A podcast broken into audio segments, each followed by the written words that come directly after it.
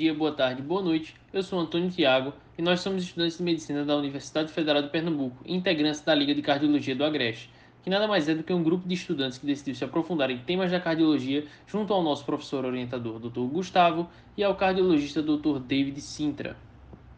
Olá, eu sou Pamela Gonçalves. Eu e Tiago estamos aqui hoje para falar sobre os sinais do infarto e como buscar ajuda nesses casos. É muito importante esse tema. Então, por que não começamos falando de quem tem mais risco de infarto, Tiago? Pois é, Pamela. As pessoas que têm mais risco são os mais idosos, em especial homens, também quem já infartou anteriormente, fumantes, obesos, diabéticos, portadores de pressão alta, colesterol elevado ou doença renal crônica. Mas o que deve fazer estas pessoas buscarem o pronto-socorro? Então, Tiago, a dor do infarto ela é bem variada e pode vir de diversas formas. Mas aquela dor típica que deve trazer o alerta vermelho é uma dor no, em aperto no peito, uma dor que piora com esforço, melhora com repouso.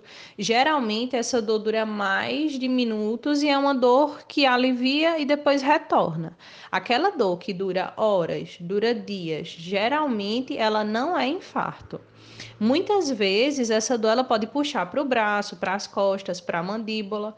Lembrando que a gente não precisa ter todas essas características associadas à dor para estarmos diante de um infarto. Mas quanto mais características a gente tem, maior a chance da gente realmente estar diante de um infarto. Muito bem, Pamela. Importante lembrar também que outros sinais podem aparecer, como enjoos e vômitos, palidez nos dedos, suor em excesso e falta de ar também. Em pacientes diabéticos, esses sinais aparecem bem mais do que a própria dor.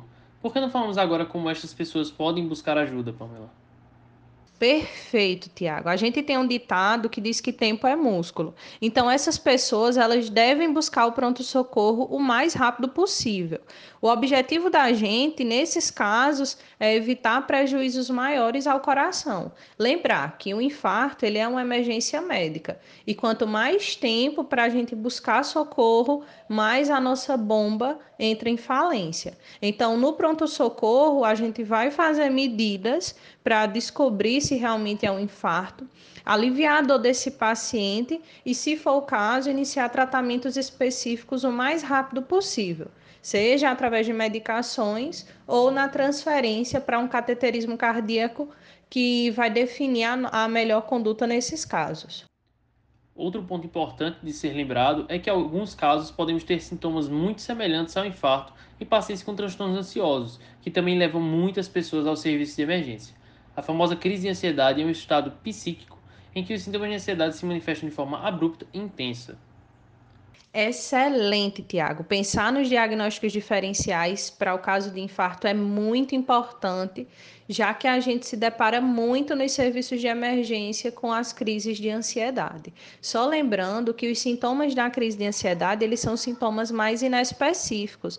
Geralmente a dor é referida como uma dor em angústia e não aquela dor característica que a gente tem do infarto na área do peito, uma dor mais opressiva com uma associação à dor nos braços, nos ombros, no queixo e até na região de abdômen. E é com essa pitada de conhecimento, Tiago, que encerramos esse momento de ciência hoje. Fiquem alertas aos nossos demais episódios aqui na rádio e obrigado a todos por nos ouvirem. Chegamos ao fim do podcast da Lacora, mas não esqueçam de cuidar bem do coração e evitar as doenças cardiovasculares. E se você quiser saber mais sobre o nosso trabalho ou quer nos acompanhar mais frequentemente, o nosso Instagram é lacora, UFPE, e o canal no YouTube é Lacora UFPE. Até o próximo episódio.